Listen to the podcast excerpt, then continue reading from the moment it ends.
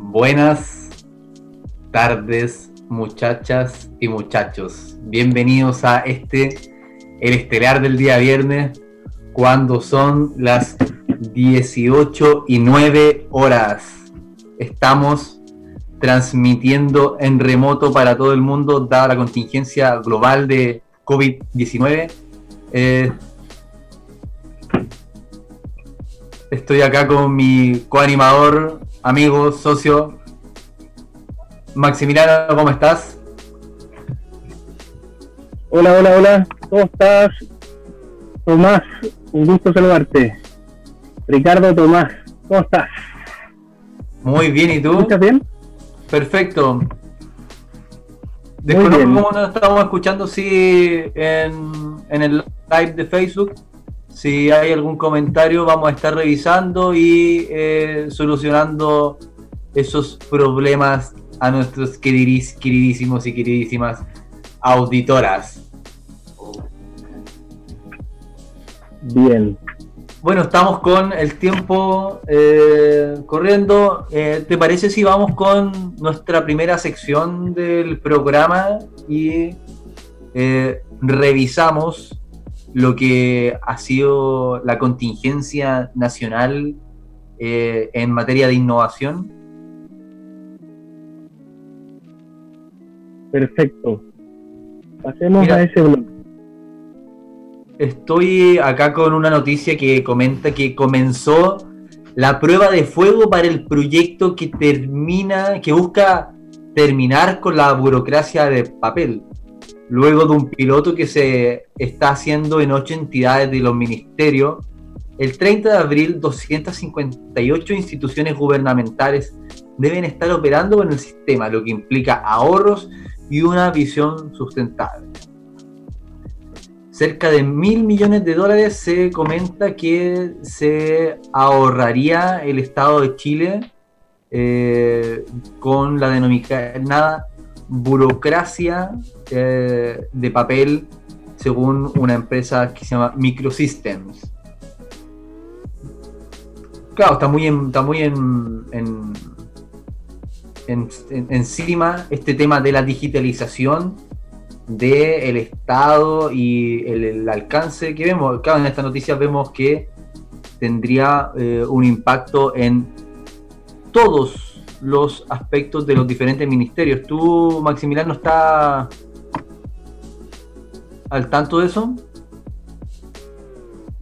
Mira, desde lejos, la verdad, desde bastante lejos, pero sí puedo percibir que la digitalización del Estado está pasando ahora, es decir, está pasando desde bastante tiempo. Hay diferentes aspectos de la organización que se priorizan para ir digitalizándolo. Y, esto se hace con diferentes proveedores tecnológicos. Digamos que el, gobierno trabaja como, mira, no sé la cifra exacta, pero una estimación sensata es eh, que trabaje aproximadamente con unos mil proveedores tecnológicos, desde, pequeñas empresas hasta empresas más grandes, para tener continuidad operacional en los procesos que ha ido digitalizando y también implementando tecnologías en diferentes partes de, esta estructura organizativa que tiene el gobierno, que va toda separada, que cada una tiene un presupuesto y va invirtiendo en simultáneo en las tecnologías. Eso me parece interesante. Eh, por lo que, por lo, por lo que infiero de la noticia, esto va a, integrar esas diferentes tecnologías que tienen los diferentes ministerios y así ahorrar en, tiempo, eh, en tiempo, en recursos y ser más sustentable a través de, este, de esta iniciativa que es cero papel.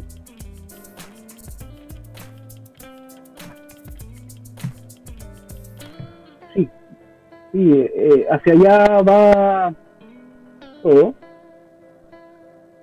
Hay que entender la arquitectura del diseño, el diseño, digamos que tiene esa idea para ver cómo se integra con la tecnología que ya tiene el Estado, eh, es bastante. Tiene tecnología de punta en algunos aspectos, y en otros no. Y, y otros procesos se llevan a mano muchos este, muchos registros de transacciones. Así es. ¿Tú tienes alguna noticia que...? comentarles que, en salud se ha invertido varias veces en, diferentes ERPs, que son, digamos, los software, las apps, ya para, para administrar toda, todas las gerencias de una empresa o todas las áreas. Y bueno, en relación a eso, para entender el ERP hay que entender como el dibujo de la cadena de valor, el input o la entrada de las materias primas, la transformación de valor y el, producto. Eh, luego que, tendría que ser como la salida y, así se, se va entendiendo cómo están las áreas conversando para la transformación de valor. Y eso se modela en tecnología. Eso lo tiene el Estado, lo, tiene, lo tienen las empresas. Yo pienso que aquí el ah. tema es qué tan, qué tan profundo se propone hacer esta transformación. O sea, vamos a avanzar hasta identidad digital y cambiar el sistema análogo de identificación por algo claramente que nos entregaría una mayor posibilidad de integración, como sería identidad digital. Tú, la, la, perspectiva de la, el alcance y la escala de esta transformación eh, digital, ¿hasta dónde lo visualizas? ¿O hasta dónde ves que es factible eh, realizarlo acá en Chile? Desde mi perspectiva eso va a llevar bastantes años y también convengamos que la tecnología va evolucionando, entonces a veces hay tecnologías que se compran y duran muy poco tiempo instaladas y la, inversión en la tecnología a veces puede ser bastante grande. Así que hay que ir, digamos, leyendo hacia dónde va el viento en términos tecnológicos. y por eso es importante pensar la tecnología desde el ser humano, que hacia allá va la tecnología el ser humano. O sea, si la tecnología es en, pro de, aspectos del desarrollo humano o de la conciencia humana, hoy vemos que el conocimiento se está compartiendo de, bastantes formas interesantes. Y creo que también eso es importante que se lea en relación a cómo la tecnología se debe ir diseñando para acceder más rápido a esa información. He visto que se han creado comunidades, por ejemplo, en grupos de WhatsApp, donde, no sé, se conectan 200 personas de diferentes partes del mundo y comparten libros, archivos digitales. es curioso, el último libro que me compré, no sé, bastante caro, y me, me llegó en un WhatsApp. Eso fue interesante, me hizo como un, este, desbloquear una nueva emoción eh, a través de lo digital, digamos. Eh, estamos mucha Nos comentan que eh, se escucha un poco bajo tu micrófono, si puedes acercarlo o darle... Sí. Déjame déjame traer un momento. Este, el audífono. Estamos un segundo. Ya. Bueno, estoy conectado. Sí. mientras me puedes ir. Voy, sí, voy a, voy a acá a seguir comentando eh, con nuestros auditores eh, de qué va esta, eh, este, esta prueba de fuego que busca terminar con la burocracia del papel, como estábamos conversando con Maximiliano. Cerca de mil millones de dólares gasta el Estado de Chile por la denominada burocracia de papel, la que corresponde al 2% de la recaudación tributaria, eh, según eh, una empresa tecnológica llamada Microsystem. Este informe incluye, por ejemplo, el papel de impresión, el fotocopiado, carpetas, archivadores, bodegaje de estos documentos y envío de cartas. Además, los funcionarios públicos pierden entre un 12 y un 50% su jornada laboral en la gestión de estos documentos, por lo que el proyecto busca disminuir tanto los tiempos invertidos por los funcionarios y eh, tanto también como la cantidad de papel que se utiliza. Estos son los principales argumentos eh, para realizar esta transformación eh, para terminar con la llamada burocracia del papel. Es una de las iniciativas más relevantes que ha presentado este gobierno en el marco de su compromiso con la transformación digital que busca modernizar y sentar las bases para que cada servicio del Estado pueda simplificar los trámites y sus procesos. Perfecto. Eh, ahí te escucho ¿Me escuchan mejor? Avísame si ahora, sí te, ahora sí te escucho mejor. muy bien.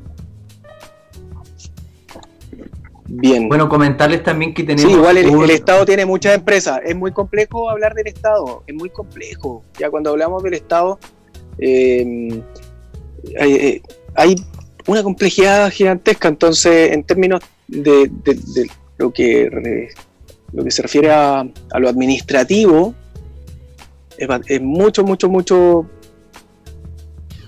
este documento, muchos flujos de, documentos, muchos workflows y muchos procesos de compra. Eh, bueno, se, puede mejorar, sí, pero tiene que rediseñarse, tiene que pensarse de, así como, como cajitas, de nuevo. Y ahí voy también a ahorrar mucho, eh, rediseñar la estructura organizativa del país sería interesante. Eh, ¿Cómo? Vaya uno a saber cómo, pero de que se puede, se puede. O sea, hay que. Claro, hay que sentarse, hay que sentarse a, a, rediseñarlo, a dibujar, claro.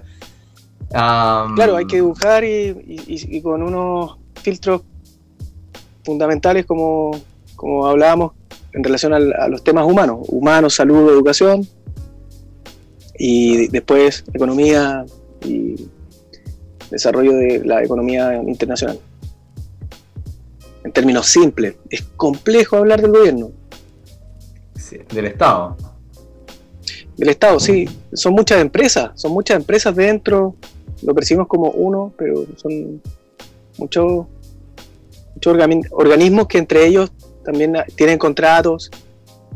Em, a ver, estaba pensando en, relación al Estado y a todo esto, a toda esta documentación que se genera eh, esto generalmente obedece a respaldar los contratos.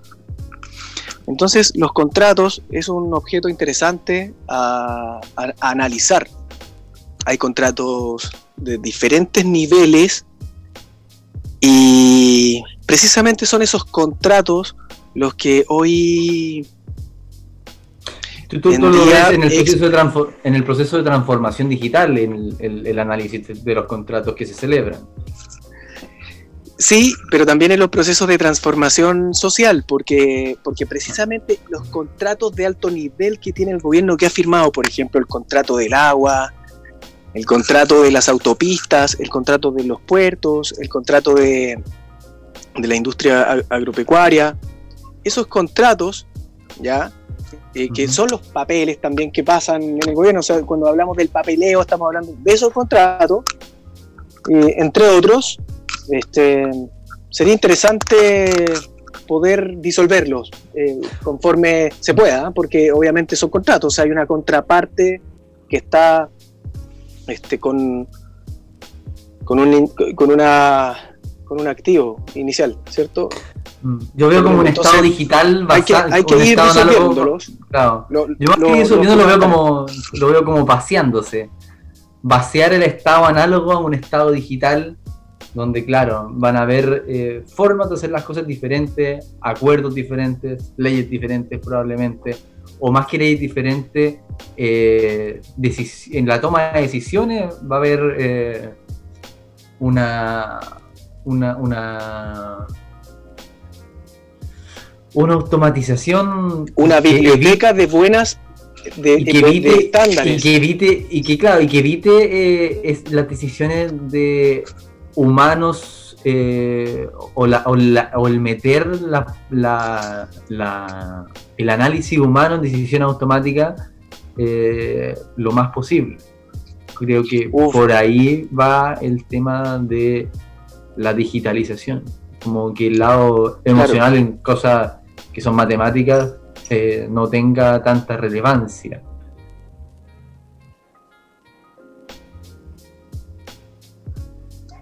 Lo importante es entender que cuando se habla de, automatizar los procesos de una organización como el gobierno, hay, hay un roadmap, ya hay un roadmap, hay diferentes métodos, antes que todo se va modelando qué hay. Hay unos karatecas, los, los Six Sigma. Saludos a estos ingenieros que, van diseñando los procesos. tenemos, que ir a, tenemos que ir a pausa, tenemos que cortar justo ahora y a la vuelta volvemos eh, con nuestro invitado Ramón Heredia de Digital Bank. Eh, preguntas de nuestros auditores si nos quieren dejar a través del fanpage en Radio Lab, la transmisión en vivo Vamos a una pequeña pausa y volvemos con la segunda y tercera parte del programa. Perfecto. Muchas gracias.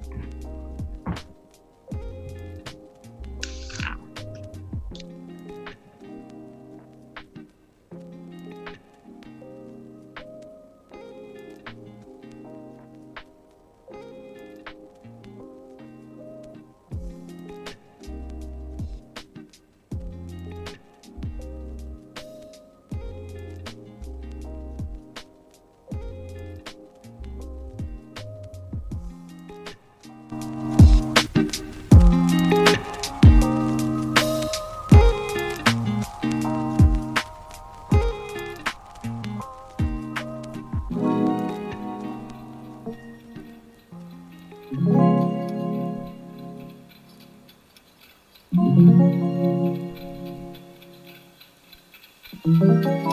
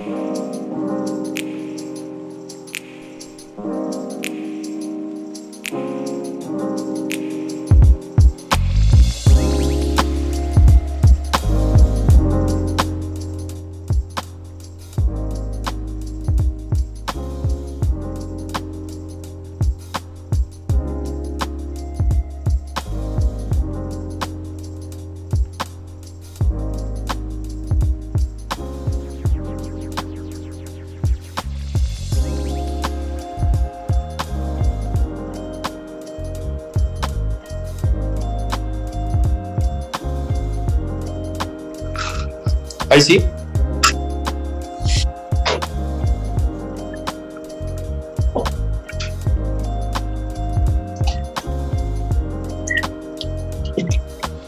Claro, el Perfecto. primero, Aló. la revolución digital Aló, aló. y el Hola. nos-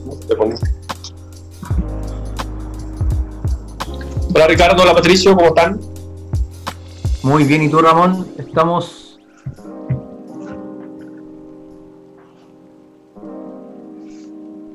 Patricio, tú nos dices, estamos al aire. Ah, estamos al aire.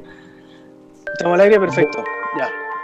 Buenas tardes, muchachas, muchachas, muchachas y muchachos. Estamos de vuelta acá en el estelar del día viernes, el coloso de las 6 de la tarde, con nuestro invitado eh, Ramón Heredia, director de Digital Bank Latam, eh, además de colaborador de diversos ecosistemas de innovación y desarrollo en Chile y la región de Latinoamérica. ¿Cómo está Ramón? Súper bien. Espérame, eh, Ricardo, que voy a conectarme. Vamos a poner Sí. un lugar con mejor señal, Perfecto. porque parece que se está desconectando.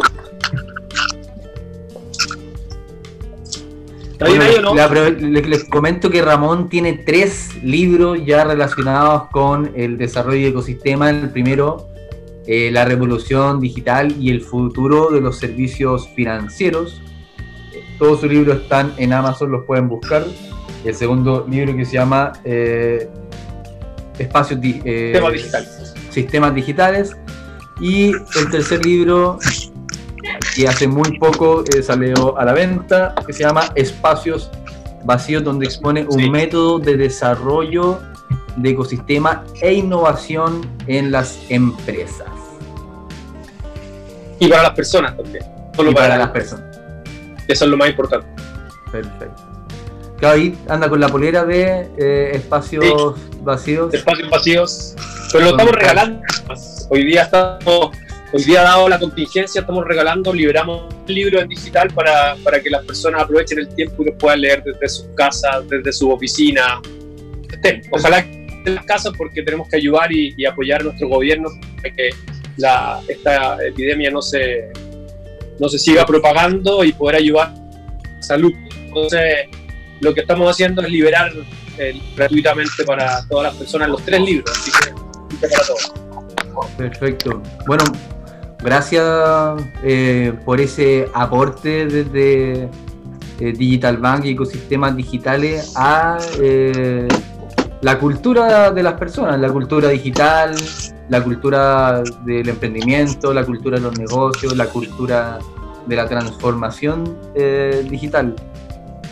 Ramón, si nos puedes contar parte de tu experiencia y camino dentro del ecosistema innovación de Chile y cómo se ha ido expandiendo eh, por Latinoamérica.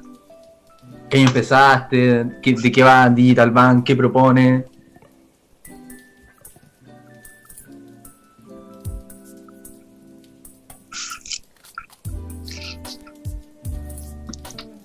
Parece que se desconectó. ¿Me Ricardo? Sí, perdona, ahí sí me tuve un. Parece que Ah, perfecto, ahí volvió Ahí nuestro apareció invitado. de nuevo. Ahí apareció. nuestro proveedor de internet tiene problemas, pero ahí ya me conecté. ¿Estás en Chile ahora? Sí, ahora, sí, sí. Ramón? Volví, alcancé a volver a Chile desde México y, y de acá no me muevo, yo creo, fácil en dos meses más. Así Yo creo que que nadie, yo creo que nadie se va a poder mover mucho en estos meses. mover de la casa tampoco, así que estoy, estoy muy bien. Ahora, me preguntabas de la trayectoria. eh, Ah, así es, de la trayectoria eh, en el ecosistema innovación nacional, cómo este se ha ido, cómo se ha ido expandiendo este ecosistema que todo ha ido proponiendo en la región y eh, de qué va Digital Bank también eh, y los proyectos nuevos que han estado eh, mostrando a la comunidad. Mira, eh, yo soy emprendedor y soy empresario del mundo tecnológico desde hace más de 20 años. Con mi hermano fundamos nuestra primera empresa en el año 94, 95.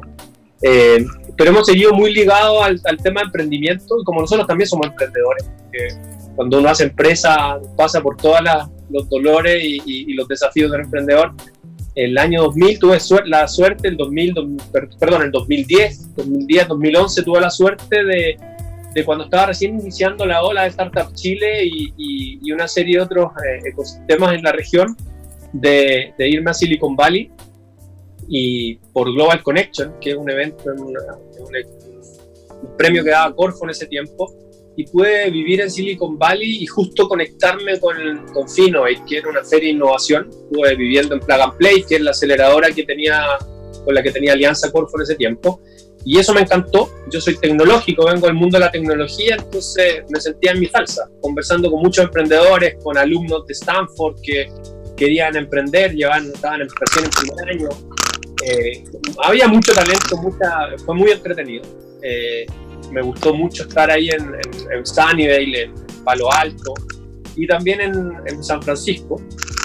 Eh, pero tenía un, a mí me gusta mucho el talento latinoamericano, los emprendedores chilenos, colombianos, de, varios lugares, y, y, en, eso me quise enfocar. Finalmente, la diferencia que tienen en Estados Unidos, Silicon Valley y el resto de, los centros de emprendimiento es que dan oportunidad y crean este tipo de espacios. Eh, y eso me lo propuse como una meta de, poder trabajar esto en Latinoamérica y creamos los Digital Bank inicialmente como un emprendimiento más de fuerza, pero hoy día estamos en 16 países de Latinoamérica haciendo eventos y conectando emprendedores. Ha sido un camino muy lindo porque hemos conocido a mucha gente, hemos visto la historia de varios emprendedores chilenos, colombianos, bolivianos, mexicanos argentinos que se conectan a través de nuestro evento y nuestras conferencias. Hoy día estamos un poco detenidos con el tema de eventos físicos.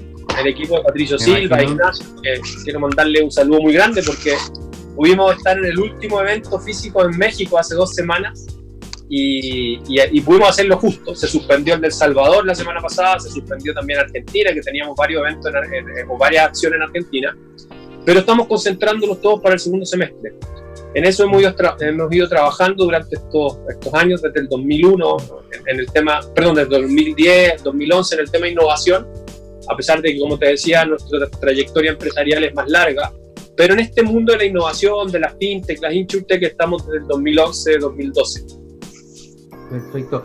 Ramón, y desde el, principio que tú partes proponiendo esto a el día de hoy, ¿Cómo visualiza el cambio cultural que han tenido las empresas de cara a la innovación o qué reflexión puedes ver teniendo la perspectiva completa y estando dentro de eh, el cambio, proponiendo el cambio, eh, marcando pautas para el cambio y la transformación digital? ¿Qué perspectiva puedes eh, comentar a nuestros editores sobre eso?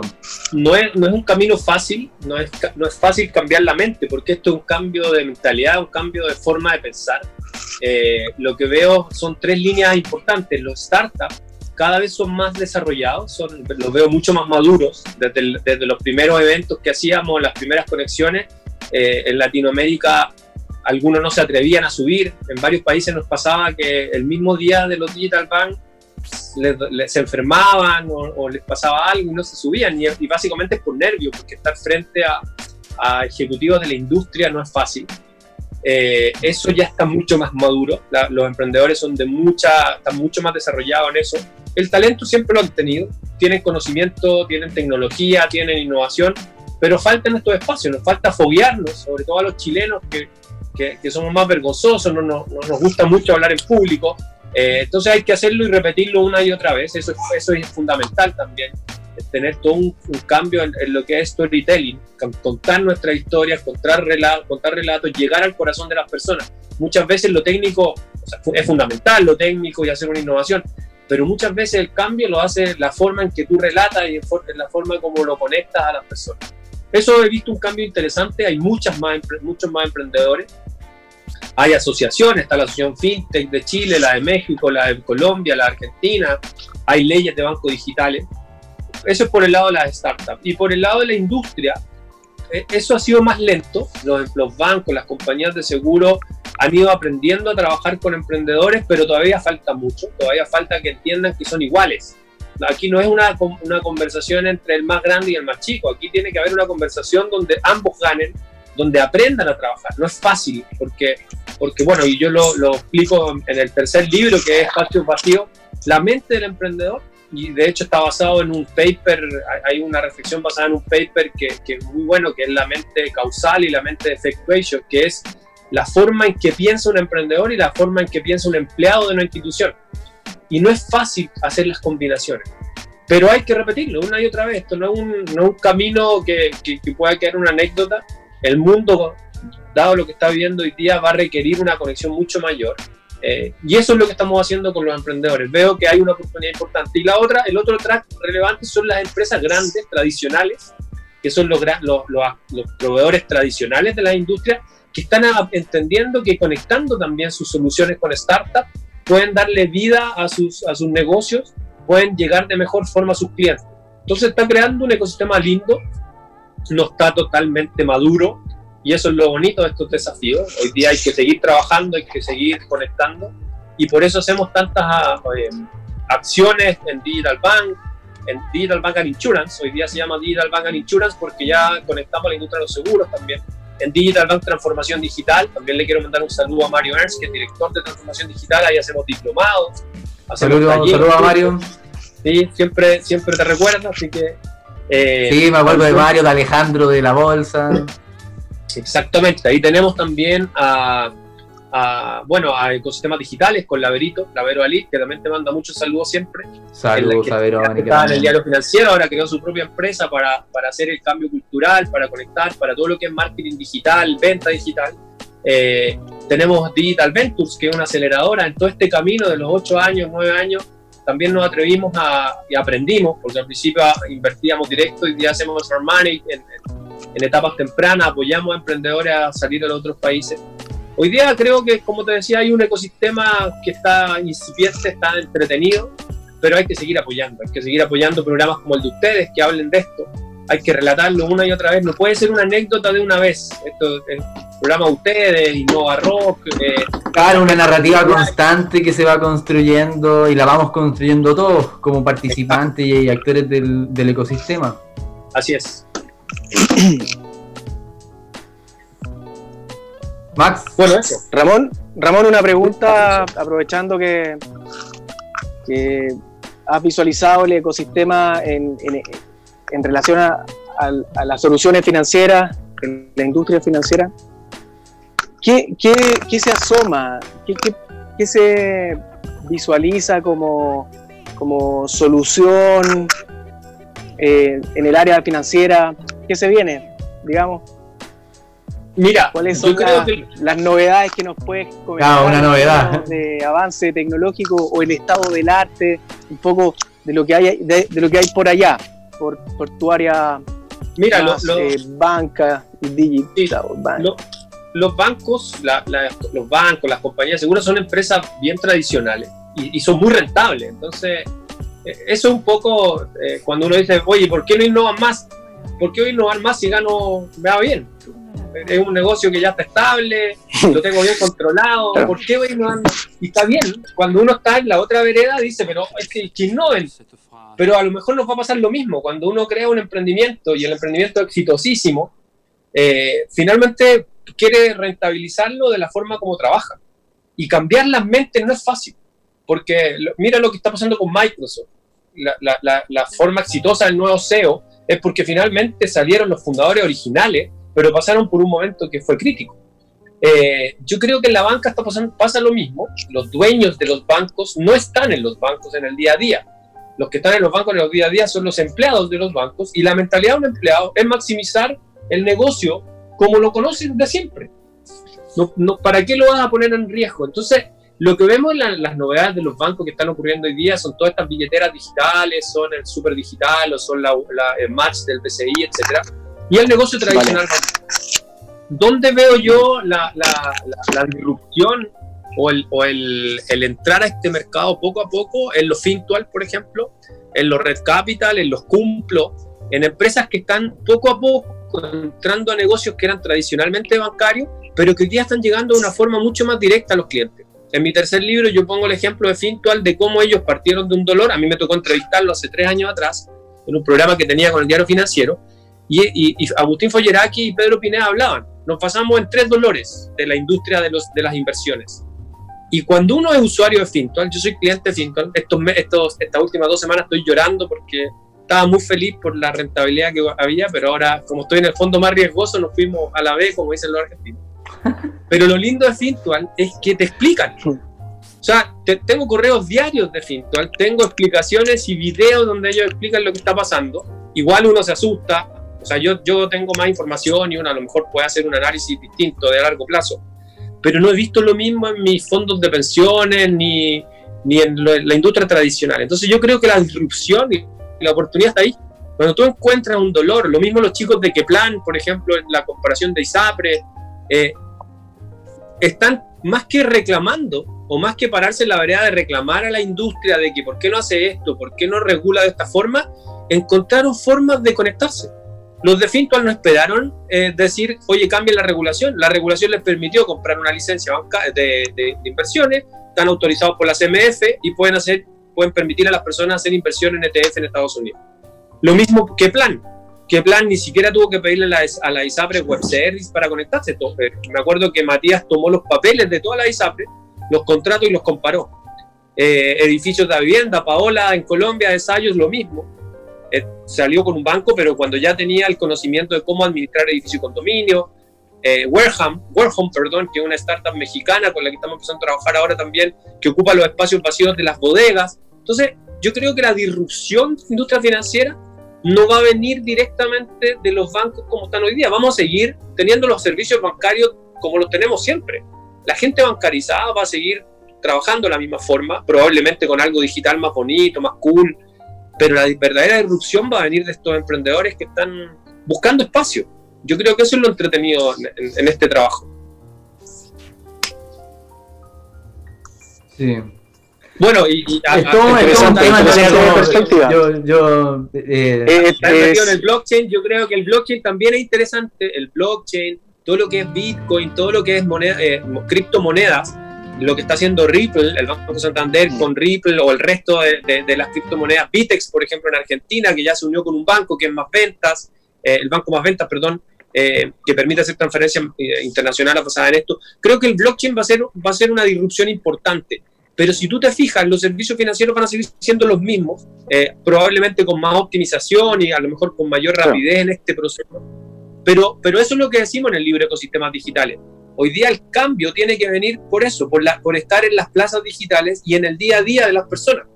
Eh, las personas probablemente lo que, lo que pasa con WeChat, no vamos a ir a la app bancaria para hacer nuestra transacción digital lo vamos a hacer en el momento como estamos entretenidos y conectados directamente en el momento en que estamos conectados. Claro, claro.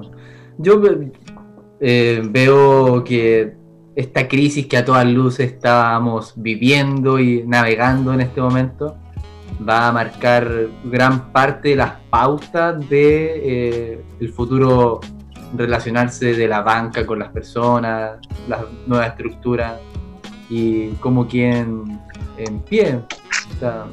yo creo que no solo de la banca, yo, yo creo que esta crisis va a ser un cambio de, relacionamiento. Por eso, por eso yo creo que lo importante es entender, y, y también lo, lo, planteamos en el segundo libro, en Ecosistemas Digitales, los bancos no son los protagonistas de nuestras vidas.